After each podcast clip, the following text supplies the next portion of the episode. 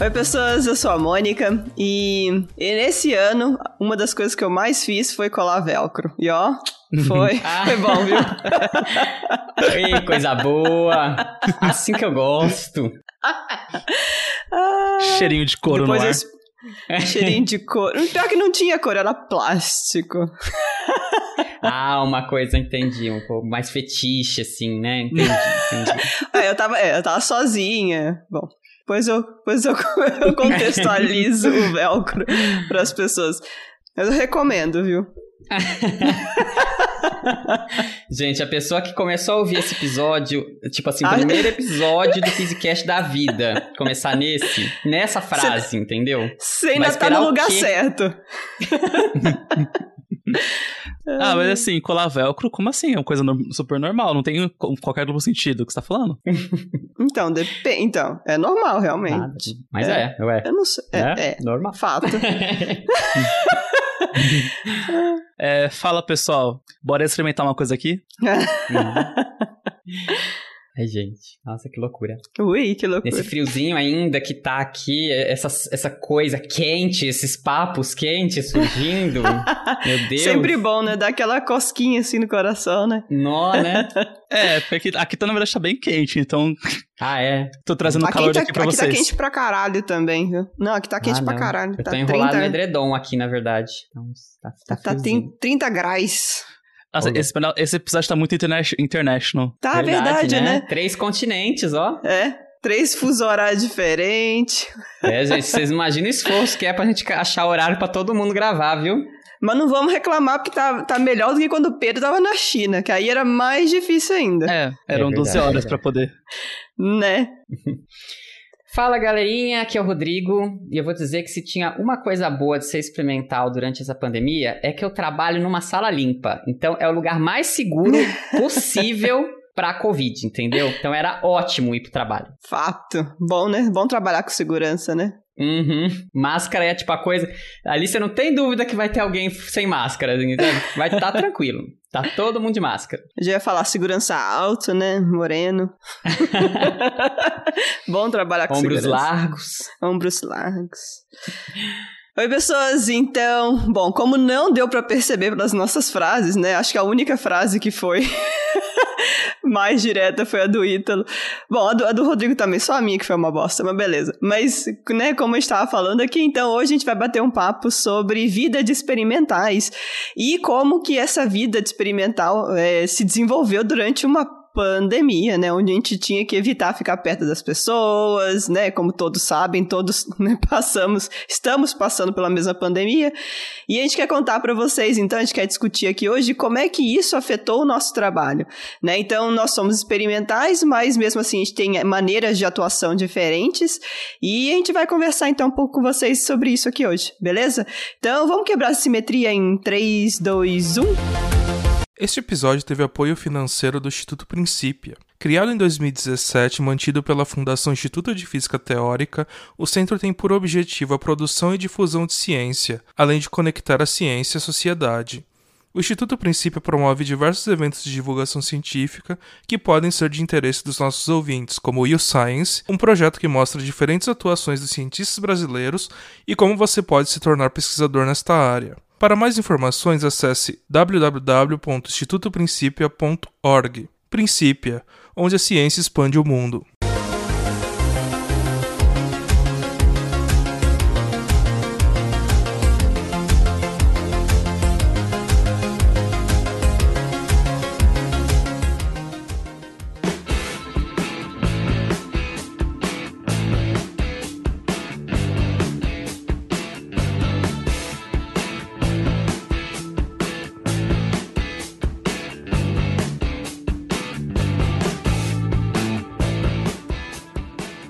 Bom, vamos começar então esse episódio, né? Tipo, já que a gente vai falar de experimentais na pandemia, vamos falar o que que são físicos experimentais, né? O que que é um ser humano que faz física experimental?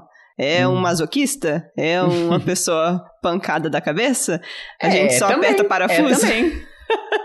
é também, né? É tudo isso mais um pouco. Né? Não, mas é, mais pancada da cabeça só pode ser teórico. É. É, eu não É. sei, tem- de- depende um pouco muito do, do que tipo de pancada na cabeça que você é. Se é uma pancada interna ou externa, né? Externa tem mais chance de ser um É. experimental mesmo, Fato. entendeu? Alguma coisa que caiu na cabeça ali, entendeu? Mas pra Alguma- isso que a gente usa hard hat, né? Como que fala o nome disso? É. Capacete, né? Capacete, é isso aí. É pra isso que a gente Uhum. usa isso. Pra não afetar verdade, os- né? o cérebro, né? Você tem. Isso eu não, não costumo usar, não. Você que usa bastante, que você trabalha em coisas grandes É. mesmo, né? Assim, então você tá, tá che- sempre nos andaime da vida, né? Tem que ter uns capacetes, tem o meu rosa bonito. Bom, mas então o que que é, né? Vamos, vamos falar então o que que são físicos experimentais. Apesar do que o nome sugere, né, física experimental não é a pessoa que vai estar sempre ali com a mão na massa, montando, desmontando, subindo em andaime, descendo de andaime, apertando parafuso, né? Um físico experimental tem, né, uma vasta gama de atuação, uma gama né, bem grande de atuação. O que inclui sim você apertar parafuso, o que inclui sim você construir detectores, construir experimentos, mas também tem parte é, de software, né? De você sentar a bunda na cadeira e trabalhar como físico experimental atrás de um computador, não é verdade? Então, bom, vou começar falando então um pouco de mim, né? Eu, como físico experimental, eu, quem me acompanha, né, no, no, no Eu tô meio fora do Insta nesses tempos, mas já já estou voltando. Mas quem me acompanha por lá vê que eu tô sempre, né, construindo. Tô, tô, eu tô sempre trabalhando na construção de um detector, né? Eu trabalho no, na construção do experimento SBND, que é o Short Baseline Near Detector, que é um experimento de neutrinos aqui no Fermilab, e a gente está montando, a gente está construindo ele do zero. Então é todo né, um aprendizado nessa construção, né, pro- espe- especialmente para os próximos experimentos de neutrinos, a gente está aprendendo demais construindo esse experimento do zero. E, né, então eu coloco muito a mão na massa, né, tô lá todo dia, aperto parafuso, subo em andame, corto o plástico, colo velcro, inclusive. A minha colação de velcro era porque, é, né, grande parte do que eu fiz durante a pandemia, né, vou falar, a gente fala mais depois disso, mas é porque, né, me manter isolado, eu fazia ser, serviço que eu conseguia fazer sozinha, né. Uma delas era trabalhar na construção de uma tenda limpa, numa sala limpa ao redor do detector. E a gente usava velcro para colar os pedaços de plástico. Então eu tinha que colar velcro no plástico e o velcro no velcro, né? Então foi essa minha colação de velcro. Mas foi bem legal. Foi bem literal, na verdade. Foi bem então, né? literal, é, exatamente.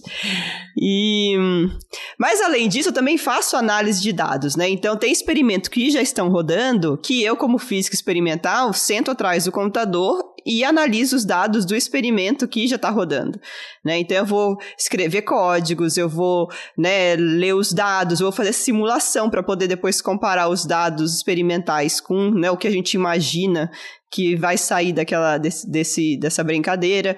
Então, essa é a minha vida de física experimental de partículas, né? Então, eu como físico experimental faço isso. Mas existem outros físicos experimentais também, né? Bom, deixa eu só te perguntar uma coisa, então, mãe. Porque você trabalha sempre nesses experimentos grandes, né? Então, assim, quantas pessoas mais ou menos estão envolvi estão envolvidas na construção desse seu. desse SNBD? Como é que chama? S SBND, é. SBND. tipo assim, é, você montando o seu experimento, né? Quantas pessoas mais ou menos estão envolvidas na montagem desse experimento para você? Ó, aqui no laboratório, porque tem gente que monta também partes desse detector, né, em outros lugares e depois eles só enviam pra gente, pra gente, né, juntar tudo aqui. Então tem gente construindo partes em outras universidades aqui dos Estados Unidos, tem gente construindo partes no Brasil. Chegou um carregamento de arapucas aqui que a gente vai colocar no detector também. Um, tem gente construindo partes na, nas Europa e aí manda para cá, mas aqui no Fermilab, uh, no dia a dia, eu acho que trabalhando na construção, eu diria assim que ativamente tem umas 30 pessoas, pelo menos, né, em diferentes áreas, né, do, do coisa. Porque, né, tô eu lá construindo, sei lá, uma parte do detector, tem a outra parte que, de eletrônica, tem a outra parte de ótica, então tem várias partes diferentes. Mas eu acho que aqui ativamente devem ter umas 30 pessoas trabalhando nisso. Tá. É, é porque essa mas... é normalmente é uma, uma diferença grande, assim, da, da, do pessoal da física de partículas experimental, É. né? Que normalmente é muita gente envolvida, né? Porque são, são esses 30 só aí no Fermilab, mais não sei quantos grupos espalhados por aí, pelo menos uma É. centena de pessoas acho que tem envolvidas Ah, ni- nisso, né? fácil. É, é, exatamente. é. Uhum. E a coisa que eu ia perguntar é que essa parte de construir experimento é uma coisa que já era bem normal pra você, é uma coisa nova até então você era mais uma casa de análise de experimento. Então, construir o experimento do zero está sendo novo. É a primeira vez que eu estou fazendo isso. E antes eu trabalhava em, num experimento que era de R&D, né? Research and Development, que era para, mas o, experimento estava lá, mas eu, eu tinha que fazer várias, ahm, como que é o nome? Ah, manutenções, né? E várias alterações no detector. E era um, um experimento pequenininho. Mas eu tinha que fazer essa mão na massa, assim, também, mas o experimento estava lá já, eu não, tinha que, não tive que construir ele do zero.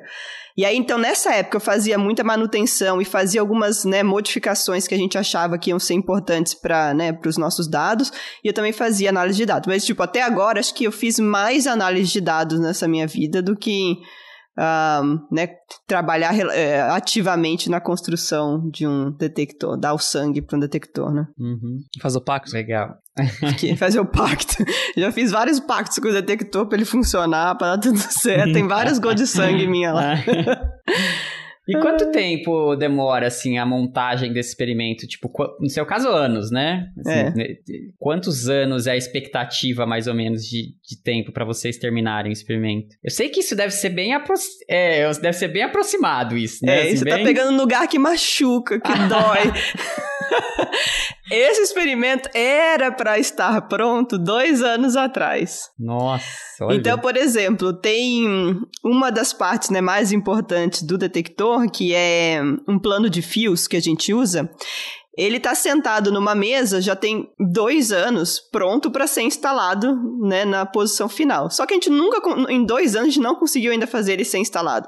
Porque tem que mandar fazer peça em outro lugar, tem que mandar fazer não sei o que em outro lugar, tem que construir isso, tem que construir aquilo, depende de autorização. Aqui não era Covid bateu, né? Ah, E- e- então, atrasa, tipo, né? é, deu tudo uma embolada aí no, no rolê, mas em princípio, bom, esse experimento está sendo construído desde o começo de 2019.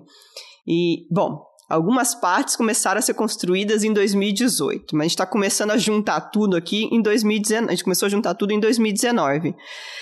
A nossa expectativa é que ano que vem, em ma eh, no, no, no meio do ano, mais ou menos, maio, junho, a gente consiga levar ele para o prédio definitivo, ou seja, ele vai estar pronto da- no meio do ano que vem. Então, se tudo der muito certo, significa que ele, né, juntando todas as peças juntas, du- vai durar uns três anos e meio de construção. Uhum.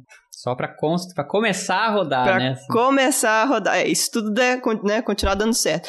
Uhum. É, é muito diferente, assim, Mas né, as é. escalas do... E, mas o planejamento desse experimento, né? O experimento tá- demorou três anos e meio, mais ou menos, né? Pra gente instalar.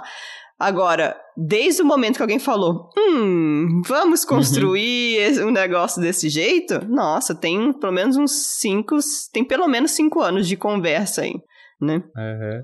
É, né? O tempo da ciência, né? Assim, É. eu acho que é legal pro pessoal ter um pouco da noção disso, assim, né? De que não é. Acordei hoje e falei, cara, nossa, amanhã eu acho que eu vou detectar um neutrino, cara. Deixa, eu- ir ali.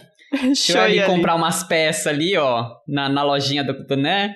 Nada a ver. É, acho que Ah. não vai rolar, não vai estar rolando. coisa. Detectar, você pode detectar. Agora, se você vai conseguir extrair dados disso, Fato também, né? Também é, né? Que a gente Saber não que aquilo é realmente o que você quer, né? É, Porque detectar é, é justamente o problema, o, é o contrário o problema nos experimentos normalmente, né? Porque detectar, a gente detecta tudo, né? O que não falta é ruído na, na nossa vida, né? nossa, exatamente. Agora, pra gente limpar tudo e detectar só o que a gente quer mesmo, aí dá trabalho, né? Aí sim é. Exatamente. Exatamente. Mas e aí, como que é a vida de vocês de Ei. experimental? É legal, talvez eu eu seja um pouco. A gente tenha talvez três graus diferentes, assim, né? A Mônica tá envolvida nesses experimentos gigantes que demoram muito tempo tal, um monte de gente envolvida. Eu sou mais um. Vamos pôr assim, o pessoal da física experimental mais tradicional, vou colocar assim, né? Que são de pequenos grupos de universidades mesmo, assim, né? Então eu sempre trabalhei em grupos diferentes, né? Mas sempre assim, aquela coisa assim, é um professor, dois, três professores no máximo. e os alunos deles, né? Então nunca passa de, sei lá, 15 pessoas no grupo, Nossa, 20 que pessoas. E, né? E normalmente assim, não é que ah, as 15 pessoas estão trabalhando no mesmo experimento, né?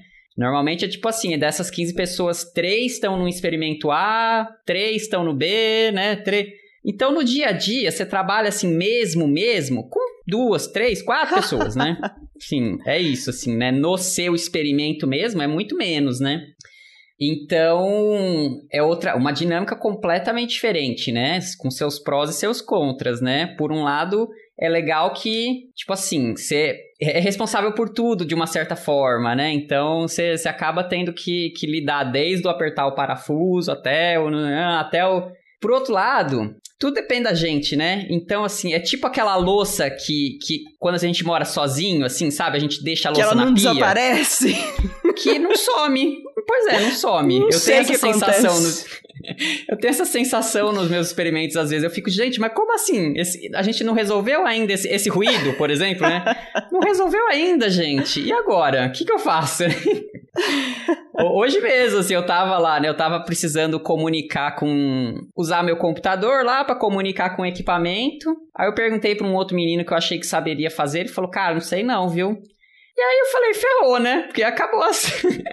O que, que eu faço agora, né? Sobrou eu e eu mesmo. E o Google, né? Enfim. E o Google. Eu, eu mesmo e Irene, né? Eu...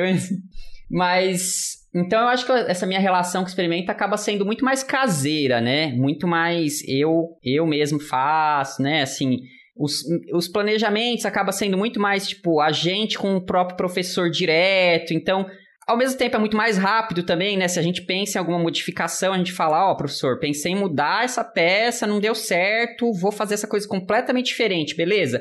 Ah, não, tá, tá, tá, beleza, tá. Eu acho que é, é tudo muito mais rápido, né? E acaba. E também os experimentos, as montagens são muito mais simples do que é o da Mônica, por exemplo, né? Assim, os meus experimentos. Não que às vezes demora um ano, né? Um experimento inteiro entre planejar, montar, tirar dado e tudo mais, né? Mas acho que não é normal demorar, vai, mais do que dois anos, numa média, assim, nessa coisa dos grupos, né? Assim, do. Mas você fala, não demora mais de dois anos o rolê inteiro, né? Construir, É. extrair dado, analisar dado e. Né? Exatamente, é. O rolê até o final. O seu a gente tava falando só do fazer o experimento, Só do né? fazer. Montar, assim, né? Vai rodar por mais seis, sete, oito anos. Né? É, não, no nosso caso. Aí e são experimentos curtos também, né? Não tem muito o que fazer, né? Você, você tipo, montou, tirou seus dados, você vai fazer o quê? Vai ficar olhando pro experimento? Não, vai fazer outro, né? Então, em geral, são mais rápidos, né? Então, assim, o, o, o workaround, assim, né? Ele acaba sendo mais rápido, assim, né? Tipo, começa, fala, termina e começa o próximo é mais rápido. Mas, assim, mas também muitas, muitas questões, com certeza, né? Assim, tem muitas dificuldades aí no meio. Acho que, acho que é uma muito grande é justamente isso, assim, a gente é muito dependente da própria cabeça, que às vezes não dá conta, assim, sabe, cara? Não dá conta, assim, tem... Então eu acho que seria muito mais fácil se tivessem mais cabeças junto, né? Ah, O que, que Mas- pre- o, o que que não. Por que, que- por que, que não tem mais cabeças? É, é uma, é uma questão interessante, mas eu acho que acaba sendo muito mais de tradição, talvez, sabe? Porque... Não é, não é limitação nesses- monetária, talvez? Ou, tam- ou não? Também, mas eu acho que não só, porque normalmente o que acontece é que se o professor tem mais alunos, ele não coloca 10 alunos no mesmo experimento. Ele cria experimentos diferentes, entendeu? Cada um. Eu acho que acaba sendo uma coisa muito mais de tradição, sabe? Assim, de- porque, tipo, porque no fim das contas, sei lá, no seu doutorado, se você faz, assim, doutorado num grupo menor, você quer ter pelo menos um paper no doutorado que você é o primeiro autor, né? Acho que essa é, o, essa é um pouco da tradição, assim, da ciência, né? Nessas áreas. Que é diferente da física de partículas, né? Que você não tem como ter o seu experimento com né, o primeiro autor, né? É. A menos, que, Agora a menos que seja tipo o OG, que o OG eles colocam o nome do autor por ordem alfabética. Aí você tem que ser o, ter a sorte de ter- começar com a letra A. né? É, minha mãe nem não me deu essa, essa sorte na, na vida. Que nem o Abbott. Eu sei que eu sei que o cara do paper do LIGO lá das ondas gravitacionais, eu sei o nome do primeiro autor, porque é P A B B O T, né? Abbott, o nome do cara. Ah. Então eu nem sei quem é o cara ou a mulher, não sei na verdade, né? Porque Né. eu só sei que é, eu acho que é P Abbott. Então assim, é isso, né? Sempre que eu vou citar alguma coisa do paper do LIGO lá, é tipo Eu cito Abbott, Abbott et et al. al, né? Et al. Mas enfim, então eu acho que é meio isso, Mônica, assim, um, acaba sendo um pouco de tradição até da área, sabe? Assim, que você põe Mas a aí- galera pra fazer mais coisas. Ao Mas aí a minha de... pergunta é: em um experimento você não consegue fazer diferentes tipos de análises? Sim, sim. Não, Ah. em, em geral tem. É, é como, como eu disse. Ó, por exemplo, né? Acho que o experimento mais legal que eu fiz, assim, no meu doutorado é... passo- Participou principalmente eu e um outro aluno de doutorado, né? Assim, nós dois juntos. E, e aí a gente acabou olhando uns aspectos meio diferentes, assim, né? E aí cada um tem o seu, seu paper, no fim das contas, sabe? Acaba sendo meio assim, o seu, seu paper como primeiro autor, né? Mas, mas a gente tá lá junto no mesmo experimento. A gente olha um pouquinho, coisas um pouquinho diferentes, mas acho que não, não muito diferentes. Agora, mas assim, o, o grosso a gente faz junto, né? Você vai montar, sei lá, o setup de, de filtros pro seu laser, né? Que todo mundo vai usar. Ah, beleza, a gente monta junto, usa pro experimento A, usa pro experimento B, usa pro experimento C depois, né? Mas eu acho que é muito menos integrado, acho, assim, né? Normalmente é muito mais comum você ser meio solitário na, na história, assim, né? Entendi. Bom, o que veio calhar bem, né, na pandemia, então. É, pro bem e pro mal, é, né? É, no meu caso é e bem você, que o, Ítalo? é o que É. bem o que o Felipe falou. É meio que o Felipe não, desculpa, o Rodrigo falou. Outro. É, é meio que um misto da Mônica e o seu, porque o meu projeto, assim, atualmente não sou, não sou experimental. Em parte por causa da, da, da pandemia. Eita. É. Ah, Uhum. su- assustei. É, em parte por causa da pandemia. Mas ah, durante o IC eu fiz muita coisa experimental. E durante o mestrado também, metade do projeto foi experimental. É, e ele tem muito que o Rodrigo falou de ser muito sozinho, no sentido de que eu tinha os meus dados, eu, fa eu fazia análise dos meus dados e eu não. Eu ia tirar, é, pegar os dados sozinhos. Mas ele tem muito da Mônica no sentido de que é, o experimento não é meu. Eu vou no, é, o que eu fazia muito era, era ir no hospital e tirar, fazer testes e fazer experimentos com o equipamento de raio-x do hospital. Então, é, eu não precisava me preocupar com montar, assim, eu precisava montar só o que eu ia usar, mas assim, eu não precisava me preocupar com manutenção do equipamento do hospital, porque isso eles fazem. Eu não precisava me preocupar com N fatores. Eu só eu ia literalmente lá para fazer o meu teste e ir embora. E a parte ruim é que como eu eu tinha esse fator de que eu tinha que estar no hospital e era um negócio que estava sendo usado no hospital, eu não podia no horário que eu quisesse. Eu não podia se passar, sei lá, e passar o, o dia todo lá. Eu tinha que eu eu lembro que, por exemplo, no começo quando comecei lá, eu tinha quinta-feira de manhã pra fazer todos os testes que eu tinha que fazer, e se eu não acabasse, eu tinha que só quinta-feira que vem pra ir. Então, Nossa, gente. tinha que ter um planejamento muito forte, assim, de, de eu fazer os testes só necessários que eu preciso, pra analisar eles e fazer novos testes semana que vem. Porque eu não tinha muito abertura pra erro, nesse sentido de que se você, você fez um teste que deu errado, ou fez um teste até que você falou assim, nossa, no final das contas não precisava, tipo, e como o tempo era muito limitado, é, tinha esse problema. É, Isso no mestrado. Na, gradua- na graduação, eu, fiz, eu trabalhei um pouquinho com voluntários. Aí, então era uma coisa bem diferenciada também, que eu acho que nesse caso o pessoal da pandemia, assim, se fodeu 100%, porque é, era questão de você ou trazer algum amigo, ou ir no hospital e falar assim, oi, por acaso você não quer fazer um, um experimento rapidinho? Nossa. Era literalmente, era literalmente isso, sabe? Você tinha, você ia no hospital, e você tinha que muita cara dura falar com pessoas estranhas que estavam lá esperando. Sério? Porque... Qual é o grau de sucesso? Qual é o nível de sucesso que vocês tinham de recrutar gente? Ah, era bem baixo, mas assim, depois que a gente começou a usar jaleco pra fazer isso, aumentou. Adorei. A gente, não, e pior que a gente, a gente pensou assim. Métodos experimentais com Ítalo, né? né? Use jaleco. eu- o pior é que era muito isso que a gente preparou, que a gente percebeu assim. a eu, é, eu tenho uma graduação, então não tinha cara muito de novinho. A minha amiga que também tava fazendo, que tava fazendo o projeto comigo, ela também tinha muito cara de novinha. Então a gente ia perguntar isso daí, as pessoas não, leva, não davam muita banca. Eles tipo, Ô, o que você tá fazendo isso? Aham. O que, que essas crianças estão falando comigo, né? Ah, então a gente começou a pensar assim, e se a gente vier de jaleco e usar o RA no pescoço igual, tipo, todo funcionário médico faz? que tecnicamente a gente pode fazer ambas as coisas porque a gente tinha permissão pra estar lá e a gente tem de fato um RA. Então, não, Tá, então, tecnicamente a gente, fechou. a gente não enganou ninguém, a gente só usou o fato de que, querendo pra bem ou pra mal, médicos são muito respeitados na sociedade, então se você coloca o jaleco, você automaticamente é um semideus. Nossa. Aí, então, mas é, é que assim, o que eu fazia era fazer medidas com NIRS, com a espectroscopia do infravermelho próximo. E eu achava essa amiga minha também, que o, o dela era meio que estabelecer, pegar população disso, fazer medida da população.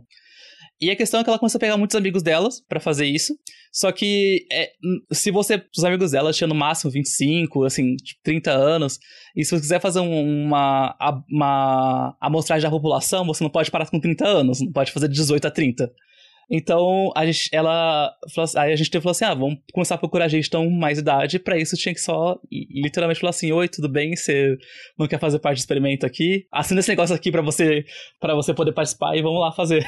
Aham. E, e pior que, e pior que era muito isso, assim. Assim, tinha pessoas que na hora, tipo, ah, bora, na hora de assinar, eu falei assim, por que eu preciso assinar alguma coisa? O que você vai fazer? Ai, Mas ai, era. gente, que difícil. Mas era, era, era só coisa de ótica no, no vermelho próximo, assim. Então não tinha nada em termos nem de potência e nem de é, onda que faria mal. Mas era como comitê de ética, né? Quando, uma coisa que é importante é que na pesquisa que eu faço, comitê de ética acaba sendo uma coisa que você tem que pensar, assim, quando dá um, É isso Além que eu de- perguntar, como que é isso, né? É, é basicamente a ideia de que, além de você submeter seu projeto pra bolsa ou pra, sei lá, FAPESP, você tem que fazer um projeto pra ou comitê de ética, falando o que você vai fazer, como você vai fazer, mostrando um exemplo de como que vai ser esse termo, e eles podem escolher aprovar ou não. Eu acho que, nesse caso especial que eu fiz, era bem difícil não aprovar, porque era um teste que não envolvia radiação ionizante, que não envolvia é, coisas que precisava de... que tinha algum perigo necessariamente a pessoa. Então acho que pra isso foi bem sossegado, mas eu imagino que pra projetos envolvendo rádio, é, que envolve radiação ionizante talvez seja pro- pro- problemático, ou eles olham com mais cuidado, acho que também usando drogas, no caso, sei lá, de farmácia, assim, pra você fazer esse tipo de teste deve ser mais complexo. Mas é, é, é, é um passo que você tem que fazer. Você faz o projetinho, submete e vai lá. Nesse caso da IC, não tinha limitação de tempo. Eu era um laboratório dentro do hospital. Então, não tinha. Ah, então a gente podia ir lá quando quisesse. E a gente. E nós passava uma tarde, assim, duas vezes por semana fazendo isso. E acho que é a parte mais diferen- diferenciada de vocês, nesse sentido de que, um, eu, trabalho, eu já trabalhei com pessoas. Fiz experimentos em pessoas. Seu- é, seus dados são pessoas, né? São pessoas.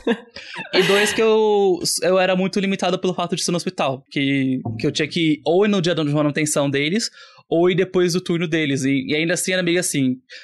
Poder eu poderia ir, assim, depois do turno, mas é muito assim. Não confiamos em você pra ficar sozinho lá no hospital. Pelo menos no começo. Quando eu tava mais perto de ter uma mestrado, eu precisava muito terminar os dados.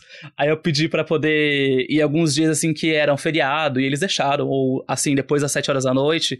Que, eu- como eu já tinha passado lá mais de um ano e lá quase toda semana, eles já tinham confiança em mim. Ah, que bom, né? Não, acho que o que chama muita atenção da sua pesquisa é de que a sua é muito dependente da von- boa vontade alheia, né? Assim, Sim. tanto no- do hospital quanto das pessoas que Nossa. vão lá, né, se voluntariar, né?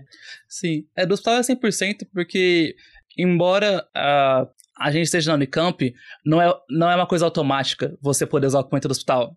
Né, você fala assim, ah, sou da Unicamp, então vocês vão deixar. A minha professora, no caso, na época, ela falou assim, ela teve que falar com o diretor do departamento, pedir pra ele, falar o que, que ela ia fazer, porque esse tipo de coisa também é uma coisa bem conversada, assim, não era uma parceria direta que você pode fazer. Isso no próprio hospital, assim, se você ir pra outros hospitais, acho que deve ser mais complicado ainda. Isso pro meu caso específico. Eu sei que tem pessoas que trabalham em experimentos de física médica, que trabalham no laboratório de física médica da, do IFGW, que é uma coisa mais, mais é, menor escala. E tem pessoas que, que aí, no caso, são institutos mais ricos, que eles têm um laboratório um pouco mais bem equipado, que tem até ressonância magnética, tem umas coisas assim, que é do laboratório pra laboratório usar, sabe? Ah, tá. Então não, você não fica, não tem uma fila de pacientes pra pra usar, É. né? Pra você. Uhum. Sim. É, isso também é uma coisa que já aconteceu bastante. Tipo, no meio de fazer um teste assim, a, tirar algum raio-x de emergência, eu falei assim, você pode parar tudo que você tá fazendo aí e tirar tudo para poder fazer um teste? E Ai, assim, claro, é, né? É assim, é aquela Ai. pergunta assim, você tá pedindo, mas não, não é um pedido, você tá falando só pra eu sair. Né? né? Porque eu falo assim, não, se vira. Não, foda-se. Aí eu. Aí eu tirava. Eu usava, tipo, eu, usava, eu tirava toda a documento que eu tava usando, deixava de ladinho assim. Eles faziam um exame e pronto. Aí eu voltava.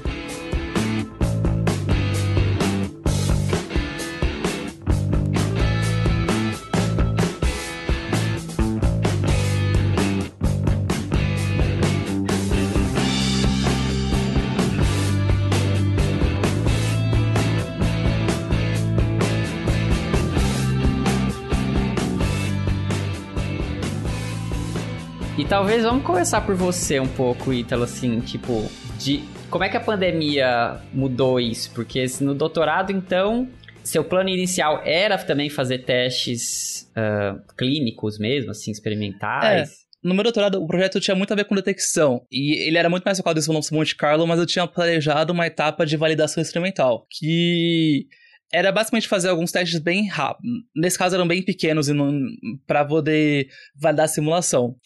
É, eu honestamente não sei se vai rolar ou não, porque por mais que as coisas estão melhorando agora, já passou. Talvez eu teria que estender o doutorado a mais ainda do que eu vou ter que estender para poder fazer isso, então fica meio discutível. Vai ter que depender muito da, de como vai estar no futuro. Mas. Ah, peraí, quando que você começou o doutorado? 2018? 18, isso. É pra acabar 2022 ah, a Entendi. Tipo, ano que vem. Ano que vem, daqui seis meses. Eita.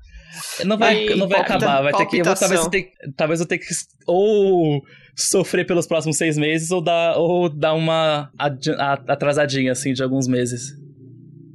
Mas é, a ideia era fazer essa validação, só que. E, e, era uma ideia de ser bem no final do doutorado mesmo, não era uma ideia de fazer uma coisa tão cedo. Porque primeiro teria que fazer a simulação. Só que com a pandemia, é, entrou aquele negócio assim, de que se no estudo de física só podia quem só entrava quem, podia, quem tinha necessidade muito, muito alta, isso no, na verdade depois de alguns meses. No começo não entrava ninguém, né? No começo era fechado para todo mundo. Mas depois de alguns meses, que, principalmente depois de setembro do ano passado, que começou a melhorar um pouco, se você era experimental, você podia ir lá alguns dias por semana. Então, agora, no hospital, era fora de cogitação eu poder ir lá, porque eu não pude, eu não podia nem por sentido assim de que meu trabalho não é, não é, essencial, e nem no sentido de que eu poderia estar ou trazendo uma infecção do Covid por estar de fora, ou me, ou me infectar lá, porque eu estaria num lugar que não é. que tem um risco alto de ter. Então, assim, fora de cogitação, isso porque meu trabalho, assim, não dependia de pessoas. A princípio podia ficar numa sala sozinho. Agora, se você trabalhar com voluntários igual eu fiz com o meu IC, você é duas vezes mais fudido, porque você não. Né? Não Porra. tem como. É, como faz, né? Ah, não faz, aí é como não você faz, fala, né? não faz. É, eu. Isso aí tem uma discussão em vários grupos de pesquisa que eu da Unicamp, que eles ou tiveram que mudar para um trabalho mais teórico, ou eles tiveram que adaptar muito o trabalho porque só não dava. Uhum. Na hora Gente. de defender. Porque é realmente. É, é aquela coisa. É importante, é, mas você não é essencial. É. Você não é, é igreja. Né? Né? Momento de risadas. Ai, for, gente. Coisa se for muito polêmica, eu corto. A gente corta depois. Eu não vejo polêmica. Mas. Mas é, é, somos, é isso, né? A gente, cada um sofreu alguma coisa durante a pandemia, né? Assim, com certeza. Assim, seja, tipo, por exemplo, eu tenho uma irmã de, tá terminando o ensino médio esse ano, né? E, cara, ela não teve ensino médio, assim, ela Porra, não foi praticamente, uhum. né? Sim, Porque desde o começo do ano passado não foi pra escola, né? Então, cara, agora que, que ela triste, voltou é verdade, um pouco, né? né? Então, você com certeza. Então, é a geração dela que vai entrar na faculdade, né? Quem for entrar, né? Vai ser outra coisa, né? A gente, então, tudo a gente tem que, que se repensar agora, né? Desde o desde, sei lá, do professor que vai dar física 1 até a banca de doutorado, assim, né? Vai hum, ter é. todo mundo que repensar quais, quais que são os parâmetros, né? Né. Caramba, e gente. E até em termos sociais, se você pensar assim, esse, esse tempo final de ensino médio é um tema muito importante, tema de socialização, de... É, Total, é. É, onde a pessoa aprende a beber, a usar drogas. É. Não, brincadeira. Olha só, isso na faculdade. Não, essa não foi, esse não foi meu ensino médio. Longe Mas, disso. Longe, longe disso. Eu era uma santa, gente. Nem palavrão eu falava naquela época. Então, pior que Olha isso. Ah, é vá. sério. Não mandava ninguém tomar no cu naquela época. Nossa, gente, era maravilha a minha vida. Aí quando eu fui crescendo que, né, essas coisas apareceram assim pra mim. Desando, as más companhias. A- aí, é, aí foi tudo pro saco. Aí... Mas pior que eu também, eu também, tipo, no ensino médio era bem comportadinho nesse sentido. Ainda sou, na verdade, eu não xingo ninguém. Eu não mando ninguém tomar no cu. Só no Ah, sentido mais literal, talvez. Ah, ui, gente, tá muito, tá Aí muito é bom, caliente né? esse episódio, gente. tá, tá gostoso, né? Gosto. Amo Soul. Ai, gente. Muito bom. Mas aí. é, É isso aí. Rodrigo. né? Como que afetou a pandemia? Você falou que não, afetou tanto pra você por causa da sala limpa, né? Mas imagino que você no começo não podia ir na universidade, né? Não, então, cara, eu vou te falar que, assim, acho que dado, dado as possibilidades, eu dei uma relativa sorte do, do ponto de vista acadêmico, assim. Porque quando começou a pandemia, eu tava na Holanda, né? E a Holanda foi um país, assim, muito, muito errado, assim, em muitos aspectos. Muito errado. Porque, porque eles Bom, não, não tem como ser mais errado que o Brasil, né? Com relação Nossa, à pandemia, é, né? É, Mas, é, olha, é, realmente, assim, a gente, é que a gente, né, outra concepção. Mas tirando o Brasil da tirando. história, a Holanda foi bem errada em várias políticas públicas, assim, de combate à pandemia. Tanto que eles têm uns números bem altos, assim, É. né? Pra população é, É. bem alto, né? É, pela, pela, assim, o Brasil tá pior, mas, é, tipo, o número de casos por população, morte por população é meio ruim.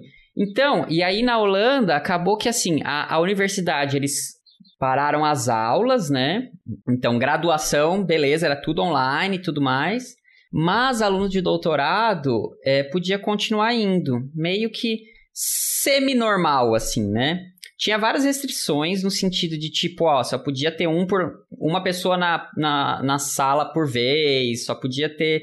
Você tinha que se coordenar com a galera do grupo. E começamos, claro, a fazer muita coisa de home office, né? Tudo aquilo que não precisava ser fisicamente no laboratório, a gente fazia à distância, né? Mas no fim das contas, assim, meio que não parei, né, com nada. Dificulta um pouco, né? Mas não cheguei a parar exatamente o que eu tava rodando. E aí, na verdade, a, gente acaba ativando um- uma outra coisinha que a gente sempre tenta fazer muito, que é a, como é que fala? A automatização dos experimentos, né? Porque a gente tem muito experimento que a gente consegue ligar os equipamentos, né? Montar lá um cabinho aqui, um cabinho ali e controlar tudo de computador, por- pelo computador à distância, né? Então, principalmente assim, um pouco antes, porque quando começou a pandemia, assim, antes de começar os lockdowns, a gente meio tava todo mundo meio na expectativa, né, de tipo, ah, vai vai vai fechar uma hora aí, né? Então eu lembro que a gente ficou meio nessa também de tipo, ó, cara, vamos pôr assim o máximo de coisa que der pra automatizar, vamos pôr pra automatizar, né, tal. Colocar A única coisa que lá. não tem como da minha é, Quê? Colocar uns Arduinos. Ah, os Arduinos, é. é, uns automatizar tudo que der, né? Mas aí, no meu caso, a única coisa que não tinha mesmo como automatizar é essa coisa de fabricar a amostra, né? Que é o lance da sala limpa. Só que aí a sala limpa é um ambiente, como eu falei, assim, é, é, é muito mais tranquilo, porque, cara, ele é super controlado, é todo mundo de máscara, tem um monte de filtragem do ar, papapá, papapá. E aí, só que aí tinha os controles de tipo, tem que ter menos gente no laboratórios, né? Aí você tem que marcar a hora, aí você. E, cara, era engraçado porque virou um clima, acho que na. Europeu já não gosta muito de chegar perto de outras pessoas, né? Quanto mais pro norte você vai, mais isso é verdade, né? E aí lá na Holanda ficou uma coisa meio engraçada, porque, tipo assim, ninguém se aproximava de ninguém, cara. Você às vezes via alguém no corredor, você ia andar, aí você meio ia afastando na parede, assim, sabe? Virou uma coisa. Era bem engraçado. E na sala limpa eu lembro que era muito isso, assim. Às vezes você ia pra um equipamento, aí você- a outra pessoa vinha e ficava aquele, aquela coisa meio assim, tipo, ai, gente, não posso chegar menos de dois, perto junto, dois metros perto da pessoa, né? Então ficava aquela coisa meio, opa, oh, não, não, não, oh, vou passar por aqui, oh, vou passar por ali. Ai, que esquisito. Muito esquisito, né? Mas assim, mas assim, se eu já falei que, que essa coisa do experimental é da minha área assim, é um pouco solitária, a pandemia ficou mais solitário ainda, né, cara? Porque aí era, tipo, obrigatório ser sozinho, né? Então acho que eu senti muito mais do, do ponto de vista social mesmo, né? Porque, puta, já tava num país novo, né? Tipo, não tinha ninguém namorado no Brasil, família no Brasil, tá ligado? E aí nem os amigos você não pode ver, e assim, era é, pesou muito mais o social mesmo, né? Quando eu voltei pro Brasil, né? É, que eu voltei no meio de 2020, foi meio quando as coisas já estavam. Estavam é, começando a melhorar, mas depois pioraram tudo muito de uma vez, né? Então, assim, acabou o experimento. Fim do meu doutorado no Brasil, não tinha como ir pro laboratório, assim, terminei com o que deu, assim, também, né? Mas chegou a atrasar alguma coisa, tipo de resultados, ou... Olha, atrasou, eu, assim, eu cheguei a ficar um pouquinho mais na Holanda do que eu planejado inicialmente, porque, porque atrasou um pouco, né? Atrasou um pouquinho a, a minha vida, assim, né? Eu fiquei dois meses a mais lá, mas não tanto, acho, quanto muitas pessoas foram prejudicadas, né? E aí foi meio isso. E aí, na verdade, eu voltei pro Brasil meio já sabendo que, tipo assim, cara, se der pra ir pro laboratório vai ser lucro, assim, né? Não dá para contar com isso, né? Então eu já voltei meio assim, tipo, pronto, acabou, assim, sabe? voltei, vou fechar com o que tem, né? E, e, foi o que acabou sendo, na verdade, assim, até fui um pouco mais no laboratório, bem pro finalzinho mesmo do doutorado, mas nem, nem, nem saiu na tese, nada, assim, né? Acabou sendo só as coisas que eu fiz ou antes de ir pra Holanda, no Brasil, ou na Holanda mesmo, né? Ah, entendi. Bom, eu acho também, acho que é interessante a gente fazer também um parênteses aqui, que, né, a gente tá falando, da, gente tá falando dos nossos, né, deixar meio claro aqui que a gente tá falando dos problemas que a gente enfrentou, né, é, como, né, como que o nosso trabalho foi afetado né, na pandemia, mas existem outras milhões de maneiras, né, de como a pandemia afetou cada ser humano, cada família e etc, e né, a gente não vai entrar nessa parte aqui, mas a gente sabe, né, que os problemas que as que todos vimos foram bem maiores do que o que a gente está falando aqui, né? De dado atrasado, de não sei o quê. Então, só fazer esse parênteses, né, para as pessoas, né, às vezes alguém está escutando aqui, para não parecer que a gente só estava preocupado com o nosso trabalho, que a gente estava preocupado com né, o nosso experimento, mas não, né? Todos enfrentamos essa pandemia juntos, a gente sabe, né, de todas as, todos os problemas e todas as tragédias que aconteceram mas a gente não, né, a gente escolheu não trazer essa parte para cá e só comentar como que isso afetou diretamente no, né, o nosso trabalho, né? É, é, então, é bem importante falar pra não ficar aquela coisa, parece que está, sei lá, problema de gente rica, tipo, ai, é, eu tava na Holanda, ai, gente, ai, eu tô na Holanda. pois é, né? Sabe, sabe como é. eu sofri, sabia? Ai, gente. E a gente entende que, assim, que teve gente que perdeu emprego, tem gente que. A gente, assim, a gente. Perdeu familiares, né? Perdeu familiares. É. Então, a, não é uma questão de comparação de que a gente sofreu muito, é só pra falar o não, que é, foi afetado mesmo. É, a gente é, tá fazendo só um parênteses. falou, né? Desse caso específico, né? Então é. a gente teve muitas outras coisas também, cada um com as suas, né? Mas uma coisa é. acho que interessante até de, de comentar, que essa coisa que foi? Que justa... É que, que eu lembro que ele assim, eu tô bem, eu tô bem, eu tô bem. tá tudo bem.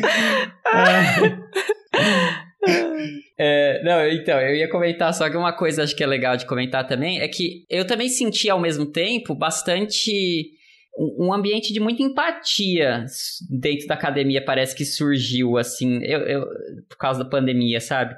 Eu vejo que eu acho que agora é muito mais compreensível, parece, assim. Não sei, eu sinto que mudou um pouco nessa direção, de as pessoas entenderem, olha, de que eu não tô me sentindo muito bem hoje, não vai dar pra ir. Seja algo mais óbvio, de tipo, tô tossindo, seja uma coisa de tipo, cara, olha, eu tô com um problema familiar, não vou poder ir, não tem como. Eu não digo que, resolveu, né? Porque não é, não é assim, né? Mas eu acho que surgiu muito mais empatia, eu acho, de uns com os outros, porque a gente começou a não poder mais negar que a vida pessoal influencia a nossa, nossa carreira, nosso, né, nosso desempenho, né? Porque eu acho que é uma coisa que, a, que, a, que os cientistas não, não, não levavam em consideração, né? Que a gente tem uma, um lado pessoal, né? Acho que a pandemia meio que esfregou isso na nossa cara e acho que agora tá muito mais explícito pra gente de que, cara, tem, tem hora que não vai dar, não vai dar, não depende só da minha vontade, não tem como, né? É, eu senti também essa empatia maior e acho que foi uma mudança muito positiva para a academia. É, eu acho que um fator importante disso é que eu pessoalmente não senti tanto, tanto um fator, porque a pessoa que mais interagia, assim, a minha orientadora, ela sempre foi muito compreensiva, então, por sorte, Uhum. isso aí sempre foi bom. Mas eu acho que o fator importante, eu reparei, assim, em outras coisas, em conversas, assim, eu reparei que acho que um fator importante disso é que muitas pessoas da, da academia, eu acho que nesse caso estou dizendo mais homens, não mulheres, é aquele tipo de pessoa de que a vida em casa não, não dependia dele, sabe? Era uma coisa muito Ah, também, é. eu vou. E agora, tipo, quando a pessoa ficou forçada a ficar em casa muito mais tempo, ela ele percebeu que é. Ah, ok, não é tão fácil ficar em casa assim. É, é. Eu- Exatamente. É. É, eu acho que, assim, no ponto de vista. Que, querendo ou não, a academia é muito. tem muito mais homem do que mulher. Eu acho que mulheres já têm uma noção disso muito mais forte do que homens. Uhum, é, mas isso é verdade também. Essa visão aí com certeza, né, mudou especialmente para homens, é. Mas, mas é, é, essas mu- muitas mudanças, né, que infelizmente foram causadas por conta da pandemia, né, é, foram benéficas no geral, assim, para a sociedade, né, e para e para, né, no caso a academia, né. Essa parte da empatia realmente, eu acho que foi uma coisa assim que mais assim me um, me chamou a atenção, né? De ver, né, pessoas seniors, assim, que, né, estavam entendendo que eu não estava num bom momento, que, né, a minha casa não estava, sei lá, é, ajudando, né, o meu trabalho. Então, o meu trabalho não foi tão produtivo quanto eu gostaria em algumas épocas, e essas pessoas seniors, elas entendiam, elas compreendiam, né? Então, mas porque elas também estavam passando pela mesma coisa, porque a casa delas sempre estava pegando fogo com 30 crianças correndo, com, né, sei lá o quê. Acho que, né, então todo mundo tava vendo esses negócios, então acho que isso realmente, né, ajudou. Foi, foi benéfico, né? Foi uma, foi uma coisa benéfica. É, teve muito esse fator mesmo, de, muito esse fator de ficar muito em casa. Eu acho também que tem algumas mudanças que vão ficar de, da pandemia de casas, de você ficar. Não sei se talvez vai acontecer isso mesmo, mas tem muita pressão de que alguma, esse negócio de não precisar ir pra Unicamp ou pra um emprego de maneira geral todo dia, eu acho que talvez fique um pouco na, nas pessoas. Ah, é. Porque, porque eu acho que as pessoas que meio que perceberam que dá pra você trabalhar de casa alguns dias por semana. É. Eu acho que talvez isso vai acabar ficando. Talvez aula online seja uma coisa cada vez mais comum. Ou pelo menos Ai, parcialmente gente, tenho online. medo par- disso. É. Parcialmente online eu acho que vai ficar. O que é meio ruim que eu acho que. Que dá pra. Não, eu não vi nem fi- nenhum dado assim concreto de maneira geral, mas a impressão que eu tenho é que, assim, em termos de apre- de aprendizado, as pessoas não aprenderam muito. É, acho que não. É que o problema é que a, aí tem duas. É que não é só aula online, né? Foi aula online numa pandemia, né? Que uma coisa é você ter uma aula online e daqui a pouco você ir ali no, no parque, encontrar seus amigos e fazer um esporte. Outra coisa é você ficar 12 horas na frente do seu computador todo dia, né? É, exatamente. né? Eu acho Não, que é. tem como ser bom, né? Assim, ter alguma, alguma coisa online. Acho que tem como ser bom, né? Mas é em outras condições, né? Ah, mas vai lembrar também, né, que, tipo, a ida para uma escola ou para universidade, né, não é só única e exclusivamente para aula, né? Você tá ali também para socializar, né? Então, por mais que, né, de alguma maneira a aula online consiga se manter, mas eu não sei até que ponto isso é vantajoso no sentido de que aula online você perde totalmente, né, a interação com seus coleguinhas, com seus professores e etc, né? Então é, é- é uma coisa que, bom, tem gente estudando isso. né? e alguém É, vai que- vir com alguma solução que possa ser mais interessante, né? AI. Ou não, não é AI, é realidade virtual. É, é, nossa. pensou- é, ô louco. Literalmente, É. acho que tipo, muitos, filme- muitos filmes, livros de ficção científica têm aquela ideia de que você vai colocar um óculos ou uma um capacete, vai entrar no mundo de realidade virtual e lá vai ser sua aula. Isso é muito coisa Né? de ficção científica. É verdade. É, mas essa coisa de trabalhar um pouco de casa, isso eu acho muito, muito bom, eu acho realmente que fica, assim, né? A gente ter. A gente não se sentir obrigado, porque tem muito disso, a gente fica, às vezes. Eu adoro ficar em casa. Eu, eu gosto bastante, assim, né? Eu gosto de ficar em casa, gosto, às vezes, de sentar pra estudar em casa, tá ligado? Eu gosto bastante. Mas, assim, muitas vezes você se sente. Ah, obrigado, né? Você fica, ai, não, gente, não, vou ficar em casa, aí depois vão achar que eu não tô trabalhando, né? É. Eu, pelo menos, tenho muito disso. Eu tenho, tipo, ai, gente, É. vão- o que, que vão pensar de mim, né? Que eu tô É. aqui acordando às 10 da manhã pra ver Netflix, né? E, E tá errado. e tá errado. E tá errado. Pois é. Uma outra questão relevante. Mas assim, mas ah, a- acho que agora eu me sinto menos menos desconfortável de fazer isso. De falar, ó, galera, amanhã eu não vou vir porque eu vou ficar estudando, não tem porque eu vir aqui, tá ligado? É, eu nunca tive esse tipo de pressão, porque eu acho que eu, eu nunca participei de um grupo é, que tinha um laboratório, um espaço físico de laboratório. Então, então não tinha isso muita interação com o meu grupo. Tinha muita interação com os meus amigos, tinha muita interação no café da, da PGF, uma coisa assim. Mas não tinha uma interação assim de que a minha presença era percebida por alguém, a menos que assim, bora um bandejão? Não, tô em casa. É, uma coisa que, assim, que se para de acontecer você te falta é o fato de acordar, acordar e já estar numa reunião. Tipo, nossa, tem uma reunião 9 horas. 8h50 eu levanto. Super, né? E aí vai pra reunião de samba canção, né? Tipo. Né? É. Nem, nem lavou a cara, né? O cabelo tá todo bagunçado ainda, não precisa abrir a câmera, né? Fechou. Uhum. Tá, tá, com uma remela ainda, mas tá. tá remela, quer dizer. Mas é, Como é vocês é acham boa... que eu tô gravando isso aqui, gente? Mentira, porque a gente tá vendo, o Rodrigo dessa vez está gravando com a câmera aberta e o Rodrigo está belo e formoso do outro lado da câmera. Ah, mas, sem remela, depende, mas, sem remela. mas agora mas e o, a samba canção não dá pra saber. A samba tá, canção não dá pra saber. Gente, vocês de falar que eu tô de samba canção mesmo, eu nem tinha me tocado disso. Comentei sem pensar, mas eu tô mesmo, nossa senhora. Mas é. Conforto tipo... acima de tudo. É. E assim, nos últimos, me... nos últimos anos, eu morava em Barão Geraldo, morava perto da Unicamp, mas eu passei muitos anos morando longe. Então, uma coisa que eu também não sentiria muita falta é passar uma hora, duas horas por dia indo e voltando pra Unicamp. É uma coisa Nossa, que. Né? Sim, né? Isso é importante também, né? É, é que assim, isso dentro da, da, minha condição e da minha. Assim, eu falando uma coisa boa dentro das minhas condições em que eu moro. Agora eu moro com os meus pais. Antes, como eu morava, uhum. eu morava numa rap. É, aqui é muito silencioso na maior parte dos, na maior parte dos dias. Aqui não tem criança, então eu tenho uma mesa aqui, um computador com dois monitores, então é muito confortável para mim aqui. Uhum. Eu tenho certeza que não, é, não é assim para todo mundo, eu tenho certeza que tem gente que mora com irmãos ou irmãs ou filhos pequenos, e isso pode ser um problema de você ficar em casa o tempo né. todo. Mas para mim, é uma coisa boa ficar em casa. Pelo menos, é, principalmente com, que, que, no fato de que a gasolina tá, tá a seis e pouco, então ir pra Unicamp é né. caro. É. Cada né? vez mais caro, né? Mas esse sentido eu acho que é uma coisa boa de, pelo menos assim, é, tem gente que gosta, tem gente que não gosta de reunião online. Eu acho que tem os seus benefícios. Principalmente porque eu acho que reunião online é um pouco mais rápida do que reunião presencial. Que não ah, tem a como... minha não mudou nada não, viu? Tristeza. é. Essa ah. gente fala demais aqui ainda. É. Ai, é que eu não sei, eu tenho a impressão de que reunião online tem menos conversa paralela, porque é impossível dar ah, conversa paralela na reunião. É.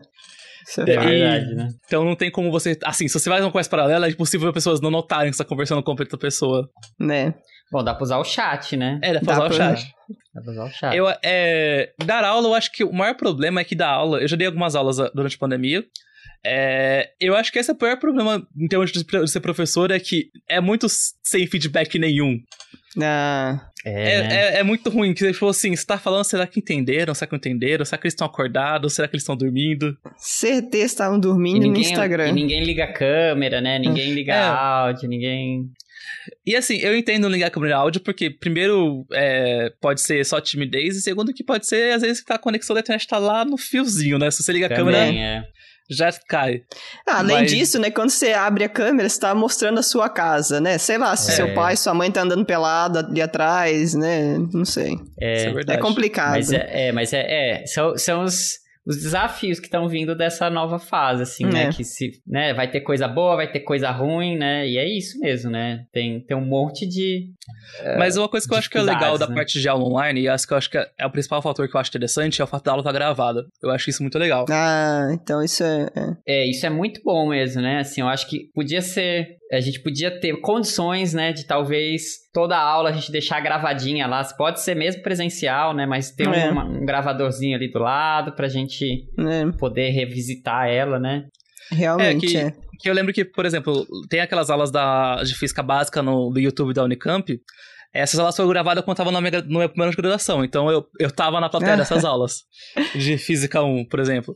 Então, é, é, era uma equipe mais bem profissional, assim. Você tinha. Eles colocavam, tipo, um papel alumínio, um papel alumínio em cima e dos lados pra ter um refletor de luz. Então, é o tipo de coisa que você percebe que não dá pra ter toda a aula, né? Mas seria bom é. ter. A aula gravada é uma coisa que é muito interessante, principalmente quando você. Eu fiz alguns cursos online, eu não tive aula no sentido de disciplina, mas eu tive curso online, tive é, workshop e é muito bom ter uma aula gravada para você poder fazer coisa sozinho depois. É, é. Já que, já que a gente perdeu a interação, né, de bater na porta da sala do professor para tirar dúvida, né, ou discutir, ou discutir com outras pessoas, então pelo menos reassistir a aula talvez seja uma maneira interessante, né, para sanar algumas dúvidas quando a gente tá estudando, né, revendo sozinho.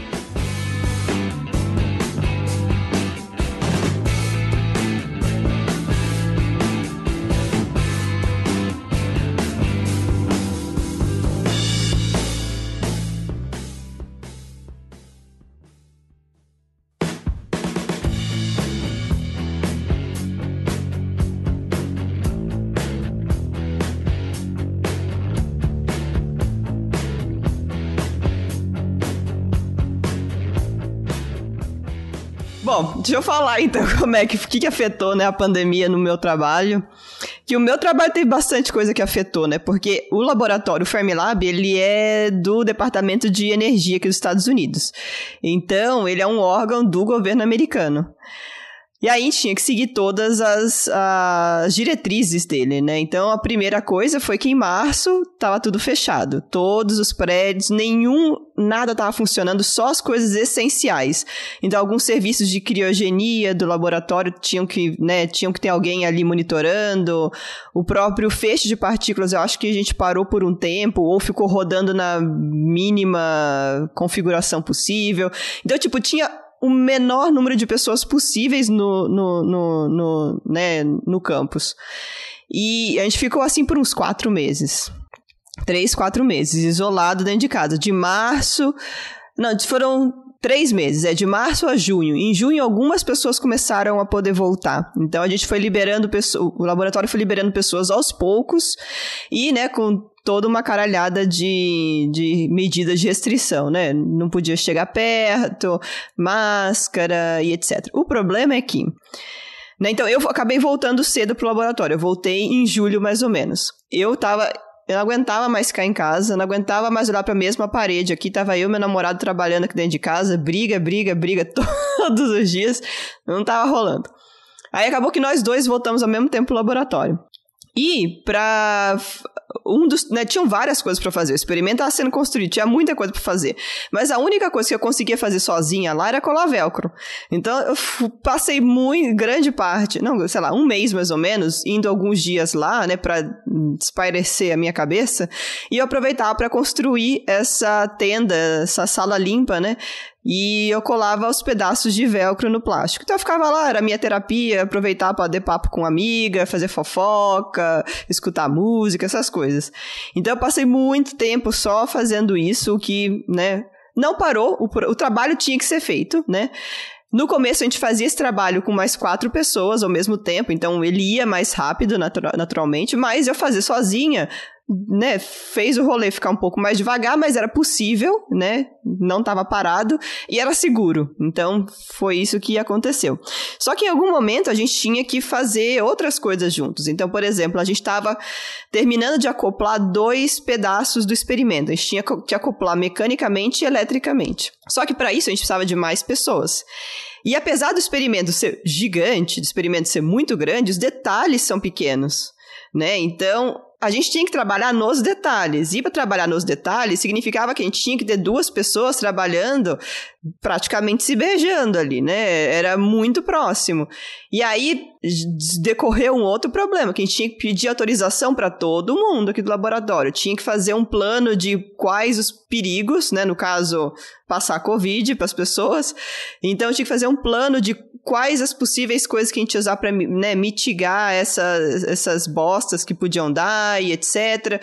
Tinha que passar por 300 pessoas no laboratório para assinar, para aprovar e tudo mais. O que fez, né, todo o rolê ficar mais devagar. Mas, né, de novo, né, a gente não parou. Então, tudo aqui, né, acho que desde junho para cá, a gente ficou dois meses parado, mas depois nada ficou parado. Mas tudo ficou muito mais devagar por conta do nível de burocracia, de, né, de ter que pedir autorização para as coisas. E aí a gente também dependia de muita coisa ser entregue por outras companhias. E aí tem atraso. E aí também não dava certo. E aí, né, alguém pegar Covid na outra companhia. Aí tinha que ficar de quarentena. E aí tinha que ficar isolado. E aí, então, né? Foi todo assim um processo complicado nesse sentido. A gente teve que lidar com muito atraso. Então, né, o, o último, antes da, antes da pandemia chegar, o último plano do, do experimento era que a gente ia instalar o detector no prédio definitivo é, no começo do ano passado, no meio do ano passado, né, no meio da pandemia. Só que aí que a pandemia atrasou tudo, tudo, tudo, tudo que dependia da gente, que dependia de companhias externas. Então, foi assim um, um, uma bola de neve. Então a gente está conseguindo agora. Ontem, ontem não, semana passada chegaram umas peças aqui que eram para ter chegado no começo do ano passado, que, é, que são essenciais para uma parte da instalação que a gente vai fazer. Então foi assim, bem aos trancos e barrancos. Não tem alguém que é culpado, não tem como apontar o dedo e falar você que tá atrasando. Não, né? Paciência. E tá todo mundo, né, lidando bem, mais tranquilo com essa com esse todo esse atraso que, né, que aconteceu. Então, Mas rolou bastante coisa. E trabalhar com máscara e também o, o, né, o plástico na frente da cara, quando vai trabalhar com proximidade, etc. Aí foi complicado. Agora o laboratório está mudando algumas regras também, né? Agora todo mundo tem que estar tá vacinado aqui, então a gente pode chegar perto das pessoas sem um nível maior de proteção, só a máscara. Mas você também não pode entrar no laboratório se não tiver vacinado. Então, Aí, além disso tudo, né, teve perda de bolsa, né? O meu grupo foi destruído. A gente perdeu, né, dinheiro. Eu, né, o meu contrato foi terminado com a universidade que eu tava eu dei a sorte, né? Eu consegui ser, eu consegui ser contratada agora pelo laboratório, então agora eu sou uma guest scientist no Fermilab, então agora deu certo. Deu certo. Ah, bom, momento de palmas, gente. Êêê, comemoremos. Que esse aqui foi um dos perrengues que eu não falei na, na, no episódio de perrengues no exterior. O perrengue foi, eu perdi meu emprego, né? O que, que eu faço? O meu emprego eu perdi porque a gente, né, teve é, problema com com o funding, né, com, com o dinheiro do grupo. E né, talvez eu tivesse que sair do país em duas semanas, ter que vender ca é, casa, não, vender ca é, carro, pegar as gatas, colocar embaixo do, do, do, do braço e ir embora, né? Mas não, não precisei, né? Deu certo, eu consegui ser contratada pelo laboratório, então agora sou funcionária do Fermilab. Apesar de que ainda tô nos perrengues, né? ainda tô nos perrengues, porque eu não assinei o contrato final, porque a Unicamp tá atrasando a minha vida que eles precisam verificar meus documentos, meus diplomas, né? Verificar se o que eu mandei para eles é real, oficial, né? Só que o site da Unicamp é todo em português. Então, a galera tá tendo um, um, um hard time aqui, mas Vai dar certo já já. Eu tô tentando ajudar e acho que já já vai dar certo, mas. Mas é, eu sou agora, pelo menos eu consegui isso aí. Então, tipo, e teve um outro aluno do, do meu outro grupo, do, do grupo da universidade, né, que perdeu o emprego, né, que ele era aluno de doutorado. A teve que, o, né, o meu ex-chefe, ele teve que realocar o aluno para um outro grupo. Então, complexo isso, né? Perder dinheiro e etc. não é uma coisa que a gente estava, né, contando com isso. Então, vários perrengues, né? E eu fiquei sabendo de vários grupos que perderam funding, né? Não sei se foi diretamente pelo Covid, mas eu imagino que sim, porque muitos dinheiros deixaram de ser é, voltados para pesquisa de física de partículas, né? Por conta claro, né, é. disso. É, assim, o dinheiro acabou sendo todo redirecionado para áreas da saúde. Exatamente. Ou, no caso do Brasil, cortado mesmo, né? Mas... que tristeza, eu tô rindo pra não chorar. É, né? Ai, Já porra. chorou pelo Brasil hoje, gente? Hoje, ainda não tive tempo, daqui a pouco eu vou ler as notícias. Ai, gente. É, tristeza. É, essa questão. É, isso é uma coisa muito triste mesmo da, da, da ciência de forma geral, né? Porque a gente é sempre é sempre considerado gasto, não investimento, né? Então, qualquer coisa é de onde a gente corta, onde corta, né? Tudo bem, essa, essa dessa vez não é qualquer coisa, foi, uma, foi um BO monumental, né? Mas eu acho que era justamente tinha que ser o contrário, né? A gente pensar de que, não, beleza, a gente tem que. A gente também é essencial nesse sentido, né? De que essas é, pessoas têm que, que, ter segurança para é. continuar produzindo melhorias para a sociedade, para, por exemplo, né? Se prevenir contra esse tipo de situação, né? Exatamente. Isso aí serviu muito para mostrar que o dinheiro, né, a, a, o investimento em ciência não pode parar nunca. Porque imagina se a gente não tivesse gente fazendo pesquisas, né, com as vacinas, por exemplo. Né? Exatamente, né? Porque é. 10 anos atrás, sei lá, 15 anos atrás, quando o pessoal começou a fazer vacina de, de RNA mensageiro lá, sei né? lá era, né, por curiosidade a princípio, é. né? Vamos entender tal. De repente, porra, uma pandemia, buf, um ano conseguimos fazer, né? Exatamente. Então, a gente não pode parar de investir em ciência nunca, né? Mas é, eles deram esses perrengues aí nessa, nessa pandemia, mas dos que eu sei, ninguém sofreu muito, né? Então, eu consegui o meu outro emprego, o outro menino do meu grupo foi realocado para outro grupo e etc. E de outros grupos também que eu fiquei sabendo, também ninguém foi muito afetado.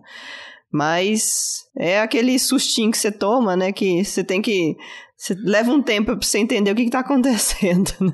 É, isso é muito da vida de cientista, assim, ser muito instável, né? Pelo menos assim, a menos que você seja ligado, seja um professor de uma universidade, é, você tem um contrato tipo limitado e quando acaba, acabou.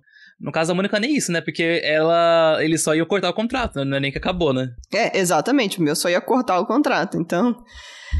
Mas eles deram um jeito lá e aí eu consegui ser contratada aqui e aí eles, né, me seguraram é, por mais tempo lá até meu contrato daqui sair, né? Então deu pra. Todo mundo conseguiu, né, se organizar aí.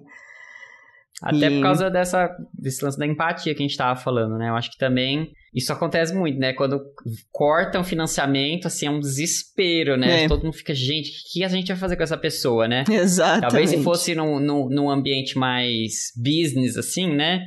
Pessoal só ia falar, ó, gente, bem tchau, corte bem, de gastos, é, né? É, exatamente. É. Que foi o que basicamente aconteceu com uma grande população do mundo, né? Uma grande, é, Muita gente, exatamente. Né? A gente ainda que é deu sorte nesse sentido, né? De que os nossos chefes se preocupam de, de dar um jeito pra gente, Exatamente, geral, né? É, isso, é, só ouvintes, isso, a gente, a gente, nós três, não a gente cientista, classe é, cientista, é, porque exatamente. teve muito cientista que perdeu bolsa e não conseguiu arranjar, não conseguiu, por isso, se você, isso a gente tá falando de áreas exatas, mas assim, em termos de bolsa, a área de humana sempre tem poucas bolsas, esse tempo de pandemia, destruíram mais ainda do que já tinha, então, assim, nesse sentido, eles estão muito pior ainda do que a gente. É, mas a gente tem que lembrar que a gente tem que lutar para que todas as áreas consigam né, desenvolver e a pesquisa não parar em nenhuma das áreas, né? Bom, mas, né, vamos caminhando para o final desse episódio, que eu não sei se tem muito mais coisa para a gente falar, né? Mas o balanço, assim, né, de experimentais na pandemia. É possível ainda ser físico experimental, mesmo, né, numa situação extrema como essa daí que a gente está né, a gente tá vivendo. Então, né, a pesquisa científica, independente de ser com neutrinos ou de ser, né, de ótica, não sei. As pesquisas elas estão fluindo, as pesquisas elas estão desenvolvendo e o que é bom, porque a gente, né, mostra nossa capacidade de de adequação, né? Por, me, por mais que sejamos, por mais que o nome seja né, físico experimental, a gente não necessita né, ficar 100% do nosso tempo é, com a mão apertando parafuso, né? Mas a gente conseguiu se organizar, né, no ponto de ou fazer mais coisa automatizada para trabalhar de casa, ou se organizar, né, sei lá, fazer é, turnos, né, da galera ocupando laboratório, ocupando salas, etc. A gente deu um jeito. Não foi o melhor, né, mas a gente deu um jeito. Foi o que dava para ser dado, o que dava para ser feito e de uma maneira que a gente não parasse a pesquisa, que a gente não parasse, né, a, a de fazer ciência, né. É, acho que mostrou bastante da nossa resiliência, assim, né, do mundo científico, né, porque por mais com que é isso, né? Por mais que a gente tinha muita dificuldade prática, a gente tinha muita dificuldade nas vidas pessoais de todo mundo. E mesmo assim não parou, cara. Você vê, assim, está saindo trabalhos ótimos todos os dias aí em diversos jornais, revistas, sabe? Assim, você vê que realmente a ciência não parou, né? A gente teve que, que se achar de novo, né? Mas mas é, de gente... novo, outro parênteses, não estamos falando que foi fácil para ninguém aqui, não estamos falando é. que ninguém sofreu, né? Mas a gente tá, tá, falando que a gente, né, as pessoas conseguiram, né, na medida do possível, algumas delas, sim. né, conseguiram na medida do possível se virar, né, de uma maneira ou de outra. Obviamente, tiveram muitas pessoas que infelizmente, né, não tiveram a mesma sorte é. que a gente, né, mas... É. Sim, sim, sim, hum. sim. E, e acho que, que acho que mostra disso, assim, né? De que a gente, em primeiro lugar, né? Acho que, que de que a gente conseguiu essa resiliência e que como empatia não prejudica em nada, assim, né? Como a gente entender melhor, né, a, a ciência de forma geral, né? Entender melhor as limitações dos cientistas, né? Não foi um problema, né? A gente continua fazendo coisa, a gente continua descobrindo resultados legais, a gente continua. Né? Exatamente. Né? Mesmo sabendo que tem hora que não, porra, não vai dar, entendeu? Tem hora que a gente vai ter que, que deixar isso de lado e se preocupar com a nossa própria vida, né? É, exatamente. E é importante a gente saber reconhecer quando a gente precisa parar e, né, e pedir ajuda e falar pro seu chefe, falar pro seu superior, seu, seu é, orientador, qualquer coisa, né? Falar, olha, hoje não rola porque não tá dando, né? Vou descansar e amanhã eu estarei melhor, né? E acho que isso ajuda muito. Então as pessoas elas realmente elas estão mais abertas a entenderem essas situações, né? O que ajuda muito. É, do minha parte acho que é só a parte de ser de dar certo, de conseguir fazer, arranjar um jeito, só realmente no, no meu lado, assim, não para mim, mas para pessoas da física médica, acabou não dando muito certo mesmo, não. É, né? Bom, é, nesse caso, mas esse caso é, tiveram que ser... trocar, né? Sim, a questão foi de ser resiliente e ser criativo no sentido de mudar o foco do projeto. É. É, no meu caso, o projeto exemplo, original não dava. É. é. No meu caso, por exemplo, eu não mudei tanto o foco porque ele, esse era só um adendo do foco final, mas teve gente que realmente teve que mudar todo o projeto, ou grande parte dele, para poder ter alguma coisa pra mostrar no final. É, é, é aquilo, é, não foi um mundo perfeito, né? Mas foi o que deu para ser feito e dessa maneira, né, mesmo tendo que infelizmente, né, a gente mudar o foco, as pessoas não precisaram necessariamente parar de fazer ciência, né? Sim, sim. Não, é, nesse caso, ciência continua sendo feita ainda, só de jeito um pouquinho diferente para algumas pessoas.